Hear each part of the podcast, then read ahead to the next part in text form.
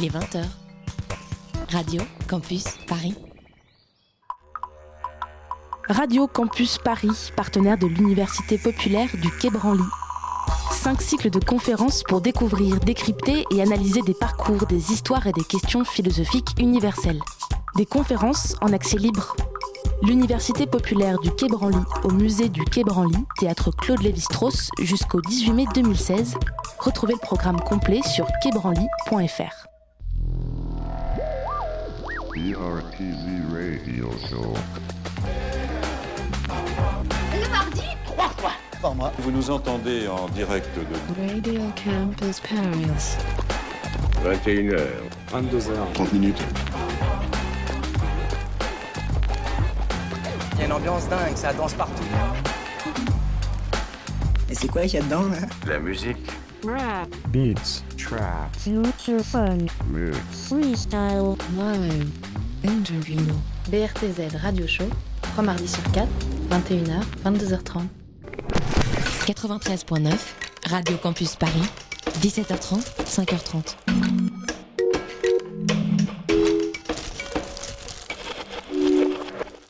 – 20h sur Radio Campus Paris, bouquineuses et bouquineuses, bonsoir.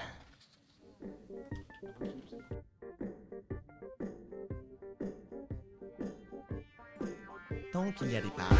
Des mots. Des mots, des mots, Des mots. Ou pas. Et putain que ça se rit. Même si ça se lit en diagonale, à la verticale, la tête en bas. La tête en bas. Et si ça se lit aux toilettes aussi. Ouais, aussi. Ben, c'est la bouquine. Un mardi sur deux. Sur Radio Campus Paris. Bonsoir à toutes et à tous et bienvenue à la bouquinerie. Ce soir au programme, beaucoup de rencontres. Oui, nous sommes pas mal nombreux dans le studio. Notre insatiable cu- curiosité nous a un jour amené à pousser les portes de la librairie de la Lucarne des écrivains dans le 19e arrondissement. C'était à l'occasion d'une petite fête poétique avec les éditions L'herbe qui tremble. On vous en avait fait un reportage, mais 5 minutes dans les étagères de cette librairie ne suffisaient pas à vous faire découvrir l'ampleur de sa programmation. Alors ce soir, c'est à leur tour de venir à notre rencontre. Bonsoir Armel Louis. Bonsoir. Vous êtes euh, ce soir venu accompagné de deux artistes proches de votre librairie, Didier Malherbe et Jean-Marc Gédel. Bonsoir messieurs. La euh, lucarne des écrivains fédère de nombreux artistes et d'une autre manière, sous un autre format, il y a aussi la revue La moitié du fourbi qui réunit pas moins d'une, euh, de 17 plumes pour son deuxième numéro. Et c'est Frédéric Fioloff et Hugues Leroy, directeur de publication et membre du comité de rédaction, qui seront en deuxième partie d'émission avec nous ce soir. On pourrait donc parler d'une émission à thématique collective, oui, on parle d'être ensemble dans la littérature, pour l'art et surtout pour discuter. Quentin. Enfin, Oui. c'est ton tour. Toi, tu seras le pilier, le pivot, la clé de voûte de cette émission, puisqu'à la mi-temps, quand sifflera le coup de si- sifflet fatidique, à 20h30, on retrouve ton flash info, lité, actu, sortie, Et oui, polémique. oui, aujourd'hui on parle de plein de choses, on parle de palmarès littéraire, on parle de littérature scientifique, on parle de recyclage et d'autres choses comme ça. On parlera même musique, tiens, aujourd'hui. On va parler de beaucoup, beaucoup, beaucoup de choses. Ah mais oui, On va y arriver? Bah oui. Bah alors tout, tout ça, c'est de 20h à 21h. Alors, restez avec nous, on va décoller. Bouquinerie. Bouquiné. Bouquinaire, bouquinal. Bouquinaire. Bouquinal. Bouquineux. Bouquineuse. Bouquineuse. Bouquinariat. Bouquinairement. Bouquinairement. Bouquinant. Bouquinant. Bouquin. Bouquinal,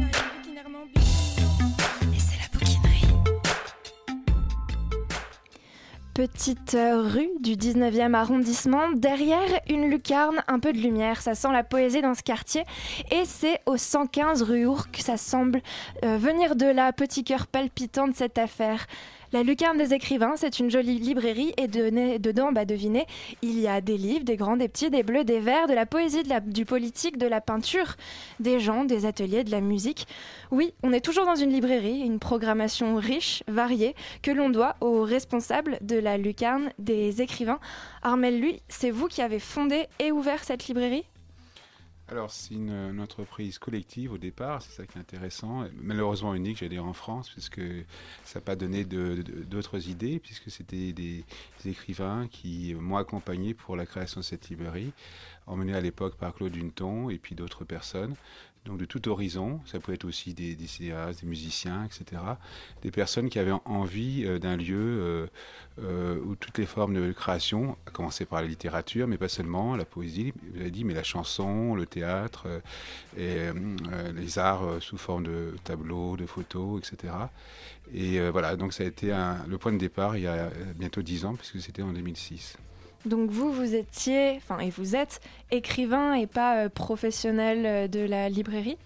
Alors moi je suis pas écrivain, même si j'ai euh, pu euh, commettre un, dictionnaire de 700 pages, c'est plutôt avec les mots des autres ou les mots de la langue française, qui est un peu différent, même si c'est insolite. Euh, même si je peux accompagner les personnes dans une gazette, la Gazette de la Lucarne, qui est publiée depuis euh, 9 ans et qui après se transforme en livre. Je suis d'abord un passeur de mots et au service des autres. Cette gazette, n'importe qui peut y écrire, nos auditeurs pourraient se lancer Ou vous Ben, la euh, réservez à vos auteurs euh, Euh, non, non, ben, le, le prochain numéro c'est Silence, Silence. Alors pour une radio c'est peut-être embêtant, hein, le silence, mais euh, en tout cas c'est le, le thème euh, retenu pour février et mars, ça sera Ça rime à quoi? Alors c'est un vaste sujet. Silence, silence. À la radio, quand il y a trop de silence, il y a une bande d'urgence qui se déclenche et il y a de la musique qui part toute seule. Donc ça pourrait faire un, petit texte assez drôle. Je pense qu'il y en a à qui ça a posé problème pendant des émissions. Euh, et ce recueil, c'est donc, euh, comment il s'appelle? Euh, le, donc, le recueil qui suit la, la gazette Alors, le dernier paru, c'est d'écriture en écriture. C'est un volume qui fait euh, 400 et quelques pages. Globalement, euh, il y a eu 1500 pages de publiés sous forme de livre, euh, puisqu'on est au numéro 86 de la Gazette. Et euh, c'est euh, une sorte de banc d'essai pour euh, des auteurs débutants ou pour les auteurs confirmés, puisqu'il y a aussi des signatures. Euh, L'idée, c'est de créer une diversité à travers aussi une, un groupe de gens, collectivités euh, euh, qui changent à chaque fois, mais qui permet de créer un lien entre les, les auteurs euh, et pas seulement une concurrence comme aujourd'hui trop souvent dans la société. Vous l'éditez vous-même, cet ouvrage? Oui, alors l'ouvrage euh, c'est sous forme de souscription. Le dernier a 97 auteurs et euh, ou 90 auteurs et des artistes aussi qui accompagnent euh, chacun de ces ouvrages. Après cette année, il y aura des ouvrages euh, publiés qui seront le fait d'une personne, euh, donc là des poètes, philosophes et autres. Mais là, pour l'instant, c'est des rassemblements de textes publiés dans la Gazette. Donc c'est un petit peu une, nouvelle version et un petit peu moins euh, aristo, euh, non c'est méchant de dire ça, que les euh, salons littéraires de l'époque, un petit peu moins privilégiés, où tout le monde est bienvenu à venir exercer sa plume et vous réunissez des auteurs aussi pour qu'ils se rencontrent. Oui, des auteurs et des lecteurs, parce que c'est quand même euh, axé quand même euh, au, lectorat, euh, en sachant que cette librairie, donc rue de Lourdes, qui est dans un quartier populaire extrêmement varié, donc pas a priori intéressé par la, poésie d'avant-garde, par exemple, mais en définitive, si tout le monde s'intéresse aux mots, il suffit de briser la glace. Et vous, Didier Malherbe, vous êtes entre autres, on s'en rendra compte très vite, euh, saxophoniste et plus globalement musicien, joueur d'innombrables et improbables flûtes euh, avec le Hadouk Trio. Euh, je crois savoir que vous connaissez la librairie depuis sa fondation. Alors qu'est-ce qu'un musicien avait à voir avec cette, avec cette Oui, histoire? je, je- connais Armel depuis un bon moment et je suis fasciné par ce, fameux dictionnaire des rimes qui est, un travail énorme et extrêmement intéressant. On peut le lire comme un roman. Je recommande vivement.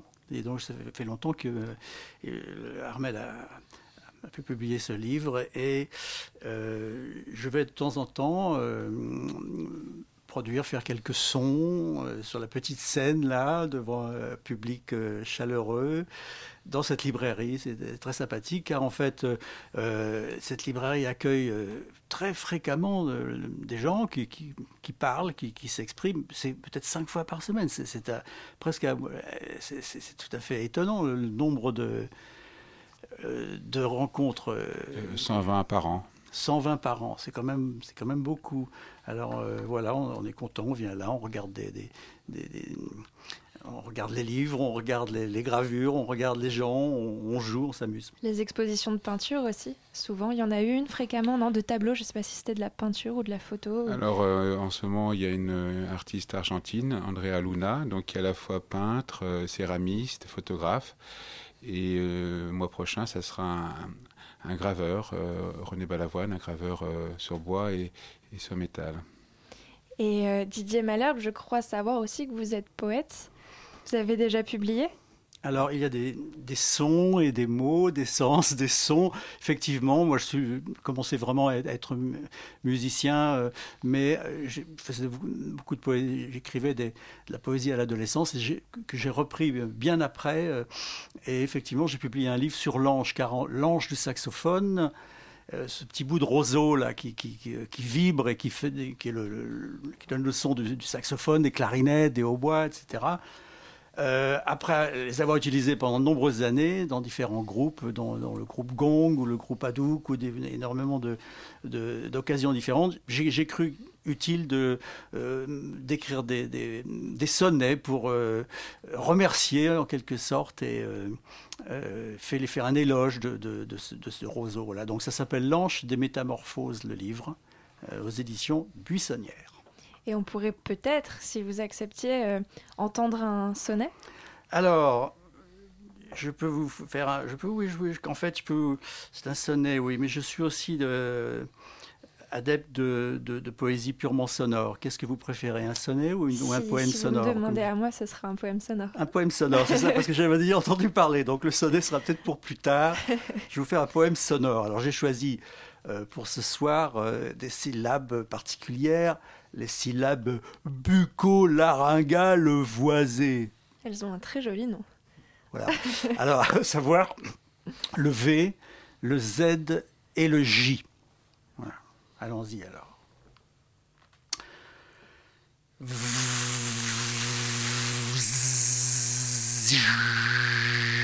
Jadis, un jeudi, j'imagine en janvier, le sais-je, il neigeait.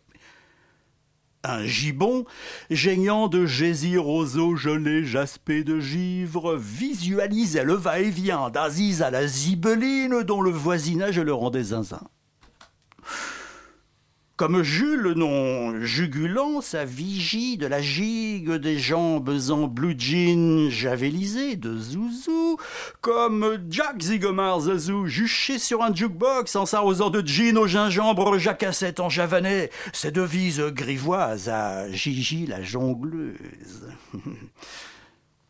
Comme Juju et Jojo faisant joujou avec la jarretelle rose de Jennifer au jardin japonais jonché de joues de géranium. Et voilà que vivement la jeune géante réagit par gifle aux visées de ses voyous de jumeaux, jobards et goujats, zonards toujours en veine de bisous comme euh, Racam le Rouge, rabat-joie d'abat-jour orange et ventousé par un indivisible visible vizir, ou comme Gilles, ravagé de jujube, mais régénéré d'avoir vu Gisèle, jubilé de joie juvénile et de joubarbe. Ou euh, comme la joubarte, euh, ou baleine de Jonas, giclette en nageant la giboulée du joyau de son jet. Ainsi, vidangeant le jus de sa vertigineuse vengeance, sous les yeux ébahis d'Aziza la zibeline, des zèbres, des zébus, des visons, des oiseaux, des visiteurs et des visiteuses toujours avides de zoomer sur une zizanie ou un dévisu osé, euh, ozo, euh, le gibon, Saint-Je sans gêne, le gibon, Saint-Je sans gêne, le gibon, Saint-Je sans gêne, I. Voilà le gibon. Un grand moment de poésie sonore, c'est est-ce que c'est ce qu'on appelle, euh, je, je, je pense pas, mais de la poésie lettriste? Parce que Euh, vos mots ont quand même un sens, même si on Oui, ne peut pas tout voilà, le il temps y le a des- percevoir. Des, demi-sens, il y a des petits bouts de sens euh, comme ça. C'est euh, pas complètement euh, sans, sans le sens, mais ça s'appelle un tautogramme en fait. Un tautogramme Oui, de fait d'utiliser, de, de- de commencer par la même consonne, de faire un texte là-dessus. C'était déjà un peu pratiqué au, XVe siècle. Alors, vous voyez, j'ai rien inventé. hein. des poèmes euh, plein en musique, quasiment des poèmes très musicaux. On imagine que votre musique est à son tour très poétique. Il faut bien que ça marche dans les deux sens. Je vous remercie. Euh, si vous le souhaitez, on pourrait euh, faire une jolie pause euh, musicale proposée toujours par Didier Malherbe, euh, Malherbe pardon, un live à la bouquinerie. C'est quand même assez exceptionnel. Bouquinerie. Bouquiné. Bouquinaire. Bouquinaire. Bouquinerie, bouquiner, bouquinaire, bouquinal, bouquineux, bouquineuse, bouquinariale. Bouquineuse. Bouquinarial. Bouquinairement. Bouquin. Bouquin. Bouquin. Bouquiste. Bou, bou, bouquincan. C'est la bouquinerie. Avant de commencer cette pièce, euh, un petit mot sur cet instrument. Alors, je vous présente le doudouk, hein, qui est un instrument qui vient d'Arménie, qui est en bois d'abricotier. Et à vrai dire, euh, je joue ce- cet instrument arménien depuis euh, euh, presque 20 ans. Et je joue parfois des jolis morceaux arméniens, car il y a beaucoup de très jolis morceaux arméniens. Mais je joue aussi du jazz, parce que c'était, euh, personne n'avait fait ça avant. Donc j'ai l'impression d'être pionnier, qui est quand même une bonne, une bonne impression, même si c'est une illusion en fait. Mais bon. Euh, donc là, je vous ai amené un morceau qui est en fait un mélange des deux, parce que je me suis rendu compte qu'une mélodie très connue du New Orleans, que vous allez reconnaître, J'espère. euh, commence exactement de la même façon qu'un morceau arménien du début 18e siècle, écrit euh, par un grand poète musicien qui s'appelait Sayat Nova. Il commence de la même façon. Alors, donc, je vais vous jouer d'abord ce morceau, Saint James Infirmary. Oh, j'aurais pas dû le dire. Non. Vous allez le reconnaître. Et qui est enchaîné avec donc un, un autre un morceau arménien qui s'appelle Shremet. À croire qu'il y aurait quelque chose d'un peu universel dans la musique. On écoute tout de suite votre doudouk. Bouquinerie,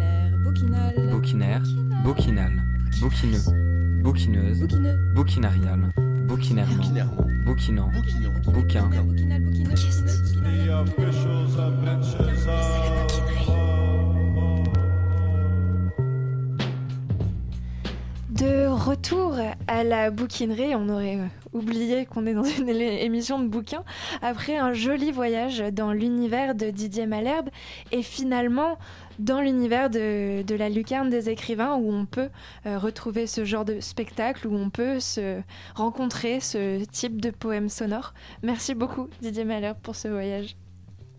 Euh, Jean-Marc Gédel, vous, vous êtes auteur. Vous avez récemment publié le roman C'est vous qui voyez, docteur, que je vois là, juste devant moi. Euh, la médecine, 90% de mystère, c'est la thèse de votre roman. Mais vous êtes médecin. Alors, c'est qu'est-ce que que c'est que cette histoire? Ah ben, C'est 35 années d'observation, 35 années d'autocritique 35 années d'écoute de, d'autres choses, de quelque chose qui n'est pas dit dans les livres, qui n'est pas dit dans les journaux, qui n'est pas dit dans les revues, dans les séminaires, mais euh, qui euh, se lit dans le regard des gens, qui se lit dans les sous-entendus. Euh, et petit à petit, euh, je me suis forgé euh, cette impression qui n'est toutefois pas une thèse, parce que c'est quand même un roman. C'est vrai. Euh, c'est plutôt. J'ai choisi cette forme pour exprimer des interrogations, des questions, des choses qui interpellent, qui devraient interpeller beaucoup les gens qui vont voir les médecins qui devrait interpeller les médecins eux-mêmes. Euh, mais euh, pour autant, euh, je ne pourrais pas prouver ce que je dis. Hein. C'est plus, on est plus de, un petit peu dans le même ordre que la musique. Un ressenti voilà. par rapport à ce que vous faites. Voilà. Et cette réaction donc que vous attendez des gens, vous avez peut-être pu l'observer samedi dernier en parlant de ce livre à la lucarne des écrivains en public. il y a eu toute une soirée autour de cette publication.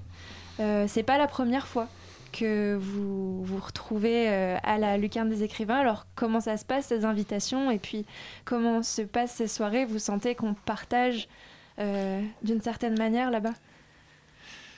Alors la lucarne des écrivains, effectivement, c'est une petite librairie très sympathique qui est ouverte aux auteurs, je vais dire sans en, me comprenant moi-même dedans, hein, sans, intention péjorative, mais des auteurs qui n'ont pas pignon sur rue, des auteurs qui ne sont pas euh, forcément euh, passés par des grandes maisons d'édition ou par euh, des grands canaux.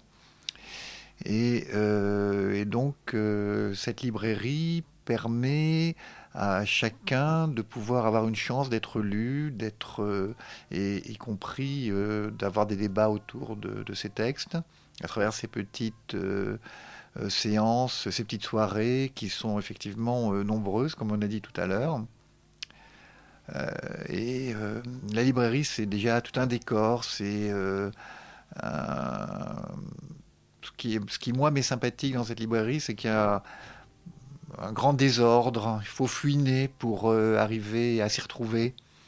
Et on trouve euh, ici ou là, effectivement, des choses qui nous intéressent, mais euh, c'est pas classé, ou en tout cas pas classé par des choses que l'on comprend certainement qu'il doit y avoir un ordre que seul, Armel, que seul Armel connaît. Mais en tout cas, moi j'aime bien ce côté un peu fouiner dans une librairie. Donc on le voit, Armel Louis, vous avez des auteurs aficionados de la librairie, des artistes et des amis qui reviennent souvent. Euh, finalement, euh, votre librairie, c'en est, pas, ça s'arrête pas là. Vous n'êtes pas un simple commerçant euh, de livres. Peut-être dix ans après, vous pouvez dire que vous avez créé un, un espace de, de, culture et de transmission qui, assez, qui est assez unique unique, je sais pas, mais en tout cas, euh, les libraires, de manière générale, essayent de se différencier des, lieux aseptisés. Alors après, il y a des endroits, effectivement, où on trouve euh, tout ce qu'on peut imaginer trouver, et puis il y a des endroits où on trouve ce qu'on n'imagine pas que ça puisse exister. C'est ça l'intérêt. Dans le cas du livre de Jean-Marc Gédel, ce qui est intéressant, c'est une vision différente de la médecine, mais aussi un, roman, donc de la littérature. C'est pas seulement une, thèse ou une antithèse, c'est de la littérature. D'ailleurs, même la couverture du livre euh, essaye de, de casser les, les codes euh, classiques des, des livres. Donc c'est ça qui est intéressant de, de... des espèces de gargouilles. non. Vous voyez des gargouilles, oui, oui ben c'est une, caricature du 19e siècle. Et euh, d'une certaine manière, la littérature Et euh, les médecins, euh, les médecins ont- font bon ménage, hein, puisqu'il y a eu des, beaucoup d'écrivains médecins, euh, connus ou inconnus. On a même pu faire des anthologies de, de poètes médecins, par exemple. Et Jean-Marc Gélel, ben, il participe. Alors, euh, j'espère qu'il va pouvoir continuer. Euh, il avait déjà écrit un, livre il y a quelques années. Et là, j'espère que maintenant qu'il est à la retraite, euh, de docteur, mais pas de, la médecine, il- peut-être qu'il vous dira un mot sur ce, sujet, et ben, il va continuer aussi l'écriture. Et c'est ça qui est important, quoi. Encourager et continuer l'écriture. Et pour Didier Malher, ben, il a prépublié ses, ses pro- prochains sonnets, hein, euh, euh, dont le titre n'est pas encore défini, Balade en Facili ou autre. Mais je pense que moi, je le connais d'abord comme poète et pas comme un, un musicien euh, euh, international depuis 30 ou 40 ans, à ma grande honte. Hein, je connais pas le- euh, sa son début de carrière, mais c'est quelqu'un qui est extrêmement savant dans, dans le domaine de la poésie autant que dans la, euh, la musique. Et donc, donc, Quentin. Armel, ouais, j'ai j'ai une question pour vous. Enfin, face à la numérisation qu'on pourrait appeler des livres, tout ce qui est ce qu'on pourrait appeler une ubérisation de, du service de la librairie, euh, à votre avis, c'est quoi l'avenir des, libraires? Est-ce que, est que la solution, c'est justement ça, ce parallèle que vous faites entre les arts, cette sorte de rencontre humaine en fait? Alors, euh, dans les années 60, le grand p- pont de l'époque, c'était un certain Macluhan qui disait que l'image euh, va supplanter l'écrit. On s'aperçoit c'est plutôt le contraire. Dans le cinéma, euh, dans le cinéma, on s'aperçoit que ben, le- la moitié des scénarios sont tirés de livres. Donc, euh, d'autre part, il faut savoir que chaque année, il y a plus de 500 millions de, de livres en France, hein, en France, qui sont euh, euh, achetés. Do- Et donc, on peut imaginer lus, voire étudiés. hein. vous êtes euh, bien placé pour le savoir. 500 millions hein, pour une population de 60 millions d'habitants. 500 millions de- d'ouvrages, ça veut dire autant que tout le 19e siècle. Voilà, donc il faut quand même resituer les choses. hein. Donc il ne faut arrêter de, dire que c'est la fin du livre, etc. Le numérique, c'est un gadget comme il y en a eu d'autres euh, qui, lorsque les gens verront que, c'est une, escroquerie, bah, ils arrêteront d'acheter des liseuses à 100 ou 200 euros et des, et des PDF qui ne sont que des pulsions électroniques. Voilà, il faut savoir que c'est essentiellement des bibliothécaires, donc euh, d'une certaine manière des traites à la profession, qui achètent des liseuses pour leur public. Je trouve ça dommage que des, ceux qui devraient défendre le livre sont les premiers à, utiliser l'argent public euh, pour les liseuses. Particuliers, on en achète peu ou très peu, souvent des cadeaux de Noël qui restent dans un coin à un moment donné. On en voit dans le métro, certes, mais les gens euh, qui achètent 30 livres de poche euh, pour 200 euros ont vite compris que c'est quand même plus rentable qu'une liseuse qui, au bout de deux ans, est, obsolète. J'ai euh, une dernière question. Euh, pour vous, j'ai croisé bah, sur le net euh, des, je sais plus comment vous avez appelé ça, des signaux euh, de texte qui écrivaient libre librairie au sujet de votre librairie. Est-ce que c'est vous qui revendiquez cette épithète? La liberté, je pense, c'est quand même une chose importante hein, pour tout le monde. hein. Euh, la fraternité aussi, puisque ça fait partie de la devise nationale, et l'égalité tant qu'à faire. Euh, ben, la liberté, il ne faut pas croire que ce soit si fréquent que ça, y compris en librairie. Il y a certains lieux où non seulement les vendeurs, parce que c'est malheureusement que des vendeurs, n'ont euh, même pas le choix des livres qui sont exposés, même pas le choix de l'endroit où ils sont exposés, et tout au plus, ils vont indiquer l'endroit où on peut trouver cet ouvrage. Donc il y a quand même aussi problème dans ce domaine-là. Donc la liberté n'est pas si grande que ça. hein. D'autre part, il faut savoir que 80% des livres sont visibles qu'en librairie. Euh, et donc, ça veut dire que si ce réseau disparaissait, 90% des livres seraient euh, inexistants dans les grandes surfaces. La première euh, partie de notre émission touche à sa fin. On va doucement quitter euh, l'univers de la lucarne des écrivains. Un grand merci à Armel Louis, Didier Malherbe encore, et Jean-Marc Gédel qui, je rappelle, vient de publier C'est vous qui voyez, docteur. Et puis, évidemment, si vous cherchez ce livre, vous pouvez le trouver au 115 rue Ourcq, dans le 19e. Il est pas loin de 20h30 et avant de retrouver la moitié du fourbi, on fait le point sur l'actu littéraire de la semaine. Bouquinerie, bouquiné, Bouquinaire, bouquinal. bouquinaire, bouquinal, bouquineux, bouquineuse, Bouquineuse. bouquinarienne, bouquinairement, bouquinant, bouquin, Bouquinal,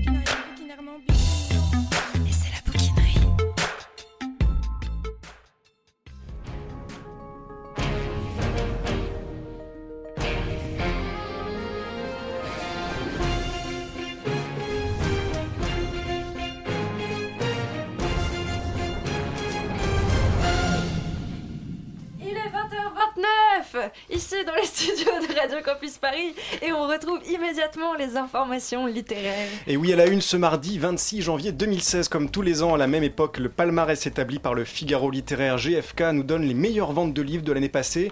L'occasion pour nous de revenir sur les achats littéraires des Français. La sphère politique ne s'en est pas remise. La sortie du livre programme de Nicolas Sarkozy a fait grand débat au sein de la classe politique française. Le livre politique Pourquoi faire? Pour quel public? Nous tenterons d'y répondre dans cette édition. Enfin, que faire de ces livres? Inusités Comment recycler ces bouquins Nous avons tous chez nous des livres déjà lus qui prennent la poussière sur nos étagères. La start-up Recycle Livre, et ce n'est pas facile à dire, a trouvé une solution pour vos bouquins et qui trouve une seconde vie. Et finalement, enfin, une autre sortie remarquée, le dernier roman de Mathias Malzieu, toujours couplé à une sortie d'album, c'est la sortie littéraire que nous avons choisi de vous faire découvrir cette semaine. On commence cette édition avec le palmarès des ventes 2015 de livres en France. Et oui, c'est un peu le médiamétrie de la littérature française. Depuis 2005, le Figaro littéraire GFK publie au mois de janvier son palmarès des meilleures ventes de livres. Cette année, c'est Astérix et Obélix, le papyrus de César, qui s'impose en haut du classement. Avec un tirage à plus de 2 millions d'exemplaires, ce n'est pas réellement une surprise. En deuxième place, on trouve E.L. James, l'auteur britannique du quatrième volet de Fifty Shades of Grey avec un accent non seulement britannique euh, que tout le monde m'envie, mais aussi avec plus de 624 000 exemplaires vendus. Du côté des auteurs français, on retrouve évidemment le trio Musso, Lévy, Bussy, qui ont comme point commun de sortir un seul livre par an, en plus de l'édition poche de leur précédent. Peut-être pas le seul point commun entre eux, mais... Merci de m'interrompre comme ça, Anna, surtout pour euh, des réflexions. euh. Et donc, en second plan de ces auteurs qu'on pourrait qualifier de grand public, le gang des auteurs plus littéraires tient une bonne place dans le classement. Dans le top 10 des auteurs français, on trouve notamment un prix Goncourt et pas n'importe lequel, Michel Houellebecq avec Soumission et un prix Renaudot, Delphine de Vigan après, avec D'après une histoire vraie. Et c'est donc une opération médiatique réussie pour l'ancien président de la République euh, qui a su entretenir le mystère autour de la parution de son entre guillemets livre. Et oui, en effet, Nicolas Sarkozy a attendu le dernier moment pour annoncer le titre de son livre La France pour la vie, qui est paru lundi dernier chez Plomb.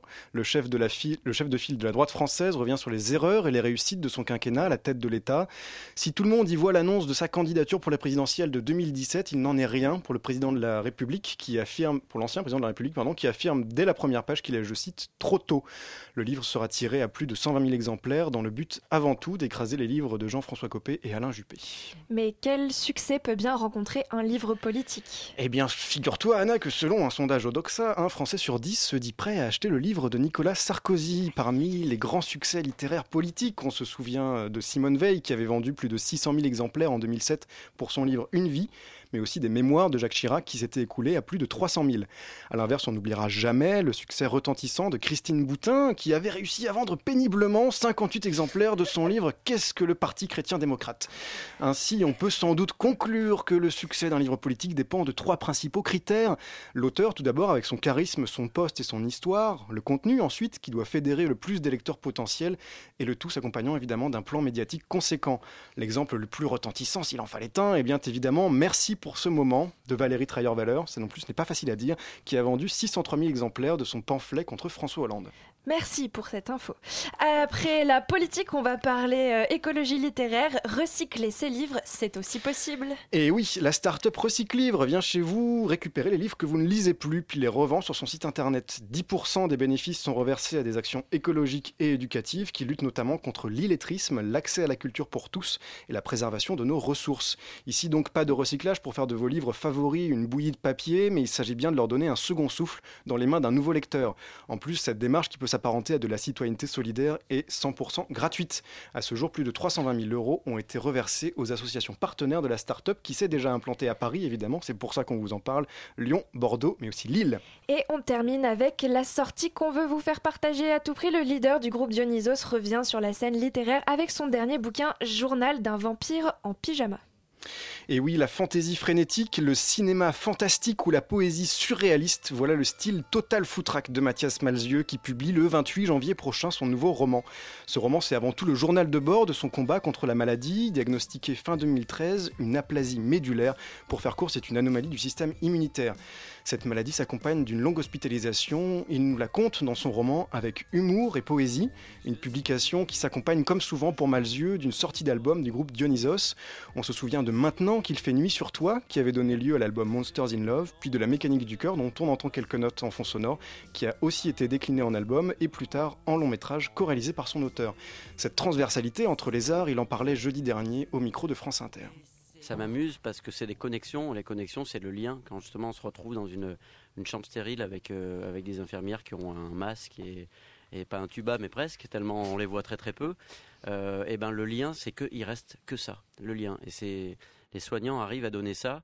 On arrive des fois à donner ça avec son public, avec ces espèces de cousins télépathiques étranges que sont les lecteurs.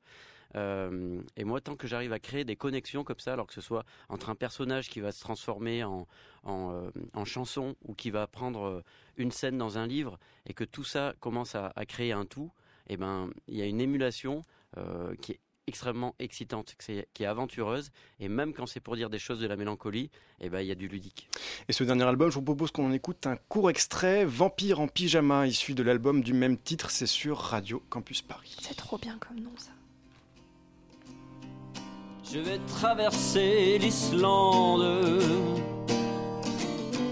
sur un skateboard à moteur. Je n'ai plus peur des volcans, je suis l'un des leurs depuis bien longtemps. J'ai changé de groupe sanguin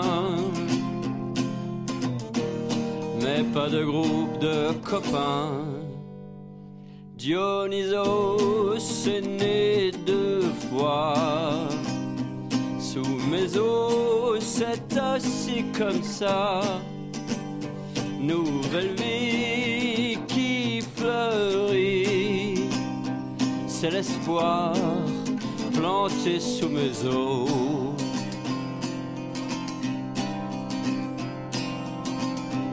Ce n'est pas un conte de fées, mais ça peut y ressembler. Je suis un nouveau-né de 40 ans passés. Je ne suis plus un vampire. J'ai brûlé mon pyjama. Dionysos est né deux Et voilà, nous écoutions donc Vampire en pyjama de Dionysos. Vous êtes toujours à l'écoute de la bouquinerie. Il est désormais 20h36 et on retrouve immédiatement la merveilleuse Anna. Oh, vous êtes bien, tellement bien sur Radio Campus Paris. Bouquinerie, bouquinal, bouquinaire, bouquinal, bouquineux, bouquineuse, bouquinarial, bouquinairement, bouquinant, bouquin,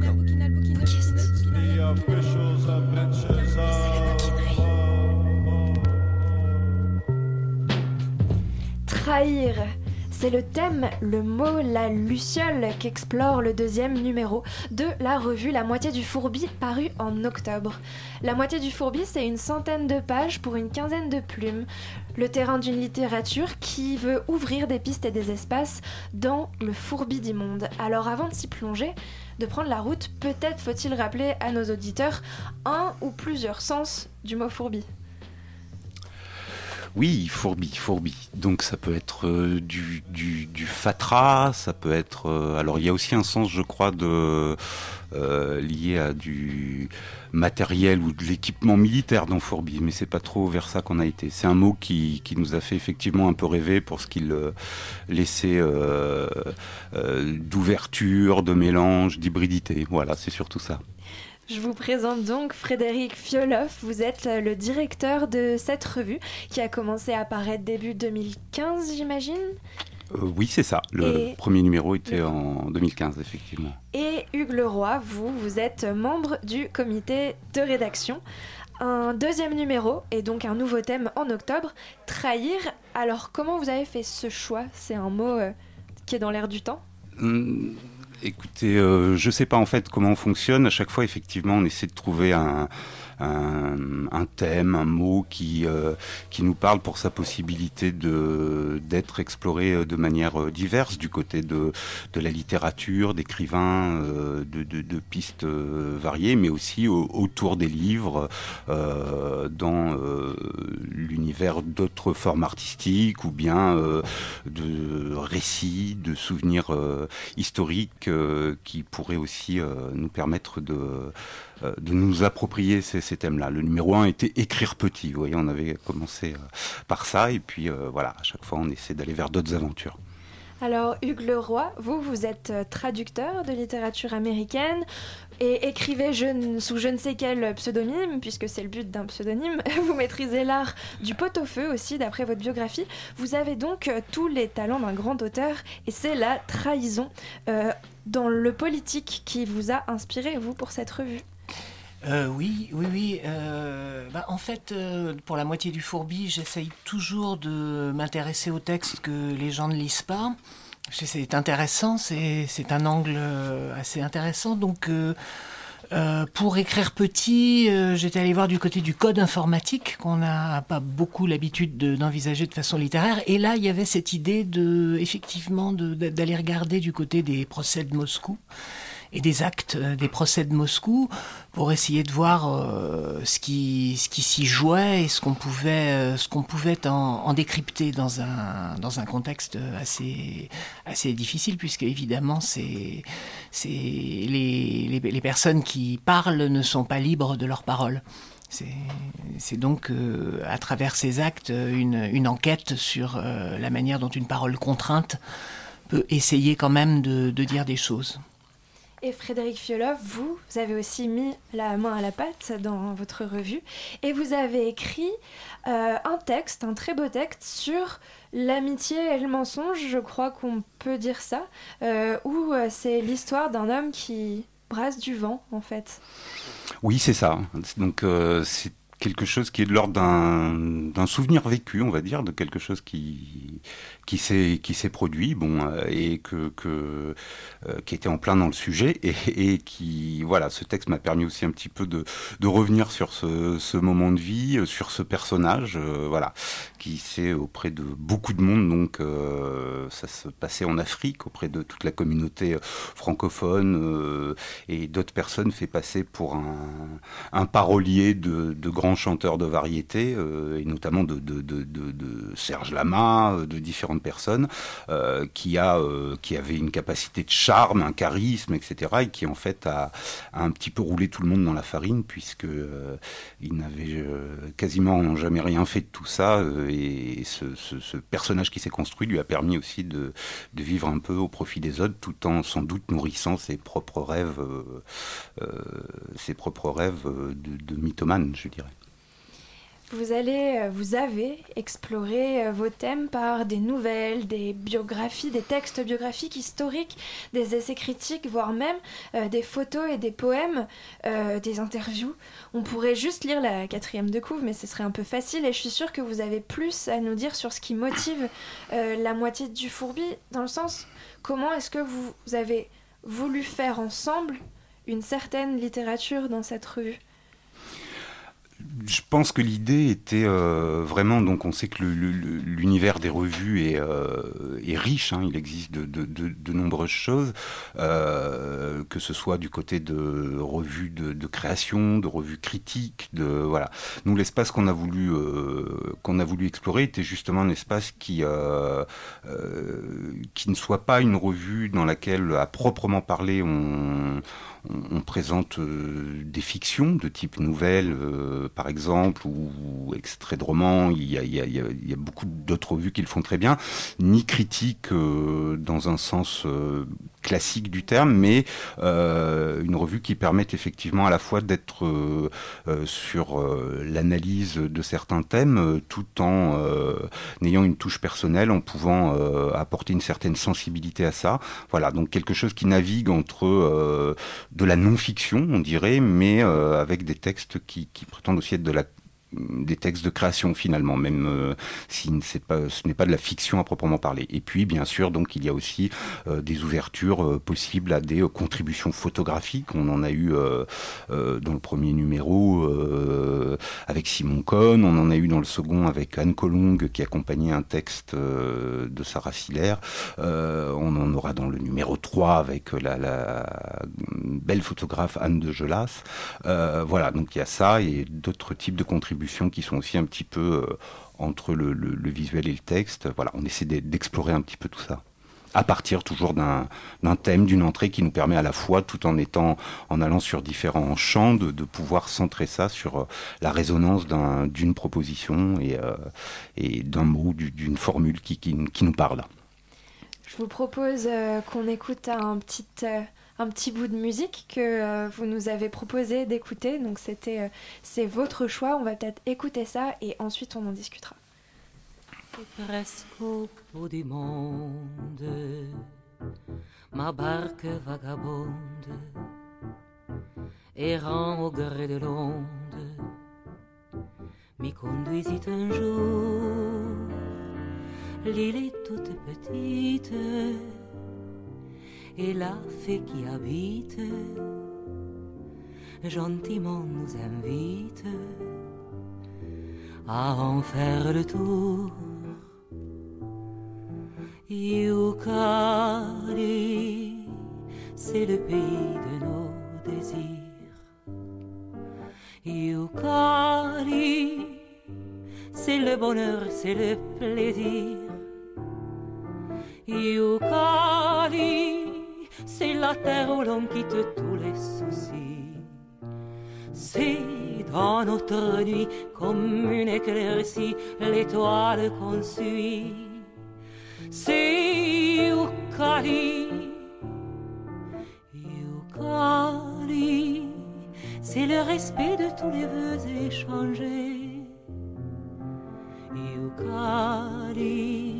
C'est le pays des beaux amours partagés c'est l'espérance qui est au cœur de tous les humains. La délivrance que nous attendons tous pour demain. Yukari, c'est le pays de nos désirs.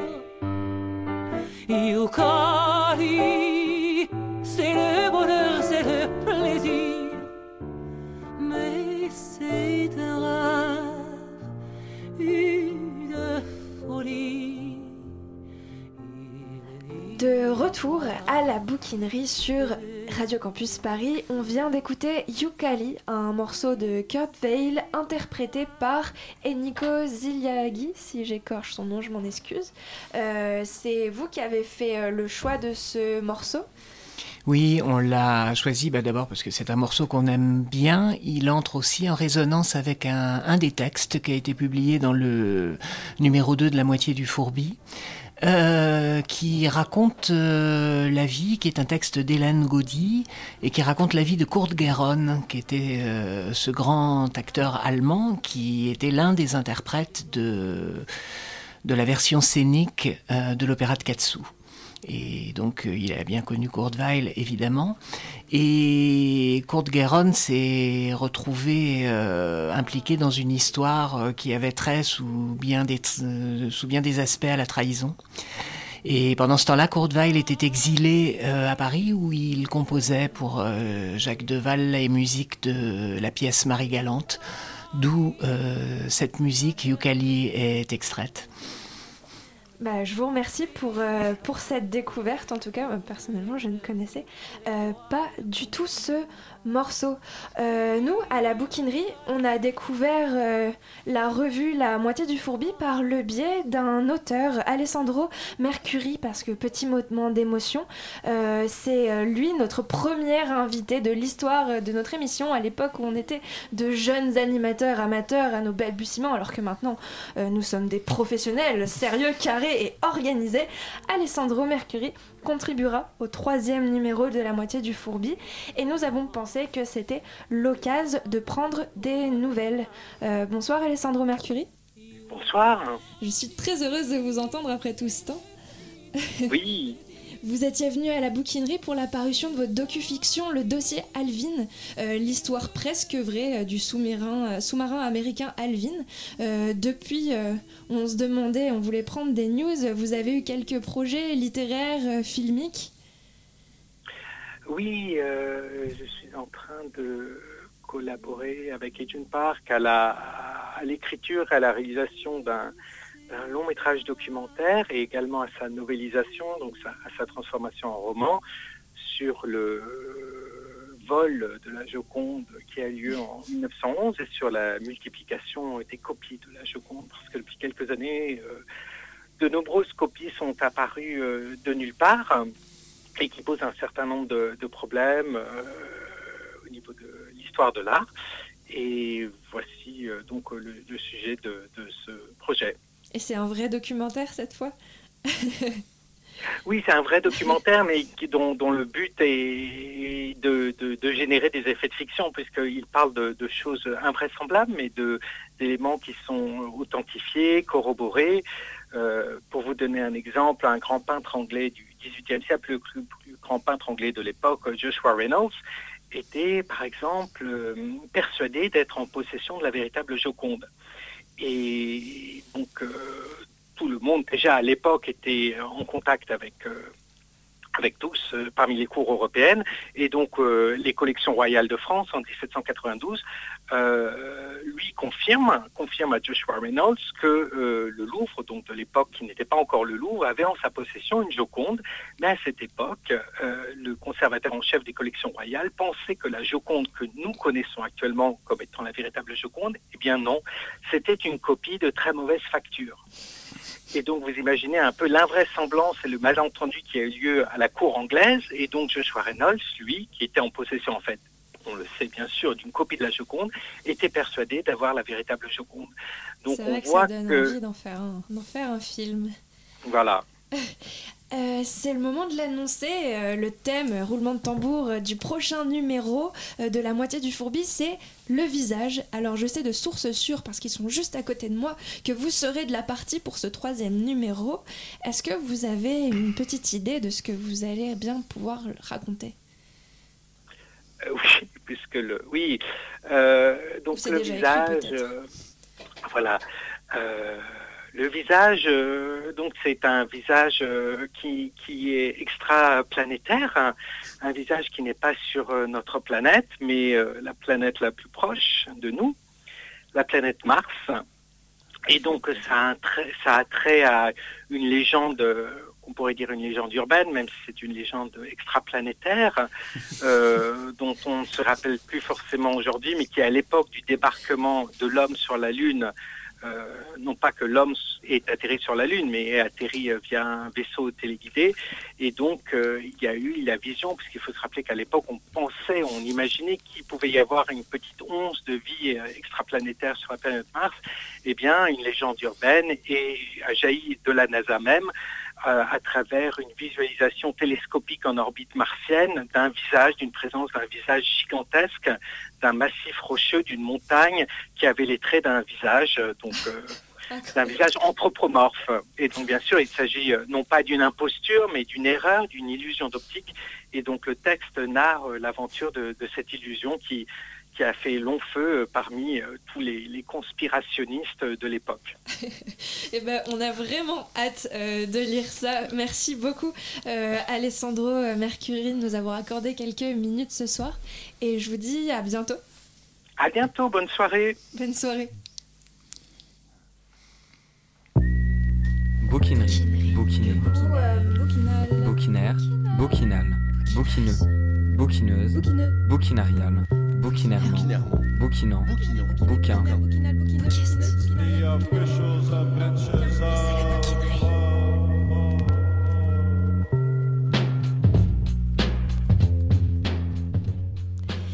De retour à la bouquinerie, on va se replonger dans le numéro 2. On était parti sur le 3, euh, petit retour en arrière de la revue La moitié du fourbi, c'est euh, trahir le thème. Et on va vous en lire un petit extrait. Quel extrait? Donc, on a choisi, euh, parmi les nombreux textes qu'on avait, de lire un extrait du, texte d'Hélène Gaudy, Vie de Kurt Gueron, dans le numéro 2 de Trahir, qui en lien en plus, puisque c'est un texte qu'elle a écrit euh, euh, alors qu'elle avait un, un récit en cours qui est paru en janvier, euh, là, en janvier 2016, qui s'appelle Une île, une forteresse, donc un, un- un très beau livre euh, où elle conduit, elle a conduit une longue enquête sur euh, la ville de Térésine, qui était euh, l'ancien camp et ghetto de Theresienstadt durant la guerre. Et ce, ce- l'article qu'elle a écrit, le passage qu'elle a écrit dans, pour le numéro 2 de la moitié du Fourbi correspond à un, un court passage de, mais important de, de, de- de- ce texte. Donc il faut juste peut-être que j'en dise un mot pour le, Oui. avant de le lire, juste en essayant d'être bref, et désolé de, de revenir peut-être à un univers un peu plus sombre après les, euh, les comment dirais-je, la, la poésie extraplanétaire de mon ami Alessandro. C'est pas Mais- très lumineux sur Mars. oui, ceci dit. Donc, puisque Kurt Gueron, on en a parlé un petit peu tout à l'heure, était, euh, été un artiste euh, juif allemand assez, euh, assez euh, flamboyant et un peu euh, étonnant dans les années 20, une espèce de, de, de, de saltimbanque qui a joué différents rôles, des rôles de, de, méchants aussi, qui avait euh, un personnage assez particulier, fasciné par son métier de comédien, qui a réalisé des films aussi, et qui bien sûr, euh, quand le nazisme est monté en Allemagne, s'est trouvé en tant que juif un petit peu expulsé de ça, et euh, qui, qui bien sûr euh, a dû fuir, euh, s'exiler, mais qui a fini lui aussi par être déporté donc à, Theresienstadt, donc, et il s'est trouvé dans une situation un petit peu particulière puisque cette ville a fait l'objet d'un film propagande dont reparle beaucoup Hélène Godin dans, son roman, qui portait le sinistre titre de Hitler offre une ville aux Juifs, puisqu'il était question notamment en raison de la présence, de la venue euh, supposée d'une délégation de la Croix-Rouge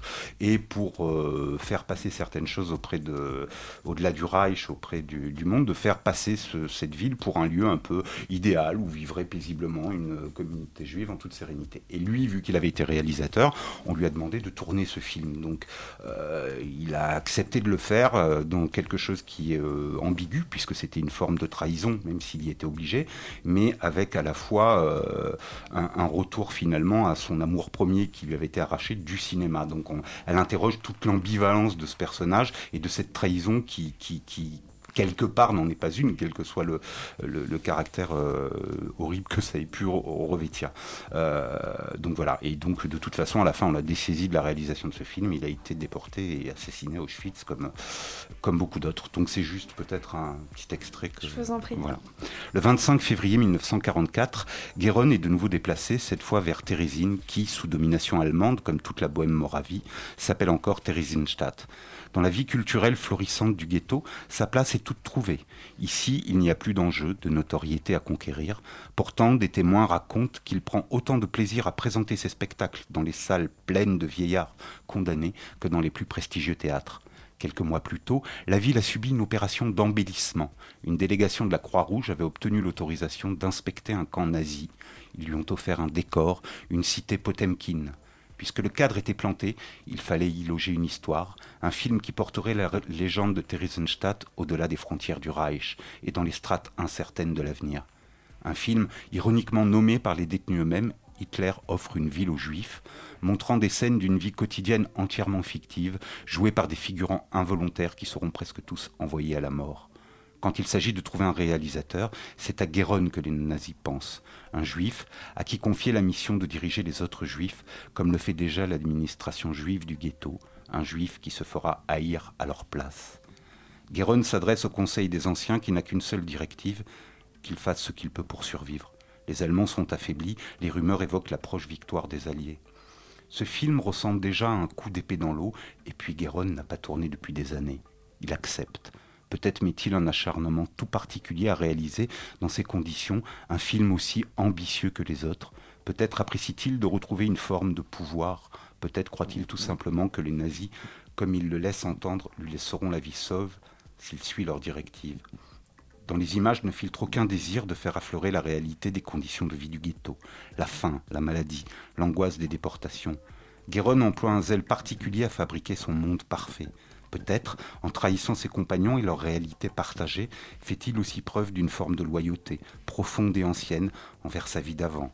envers un temps qui n'a plus cours, celui du jeu et du spectacle, dont ni l'exil ni les brimades n'ont réussi à l'arracher. La fiction imposée devient la sienne, les images menteuses une réalité rêvée. Peut-être parvient-il à oublier que ce monde est celui dans lequel il vit pour peaufiner seulement celui qu'il est en train de filmer.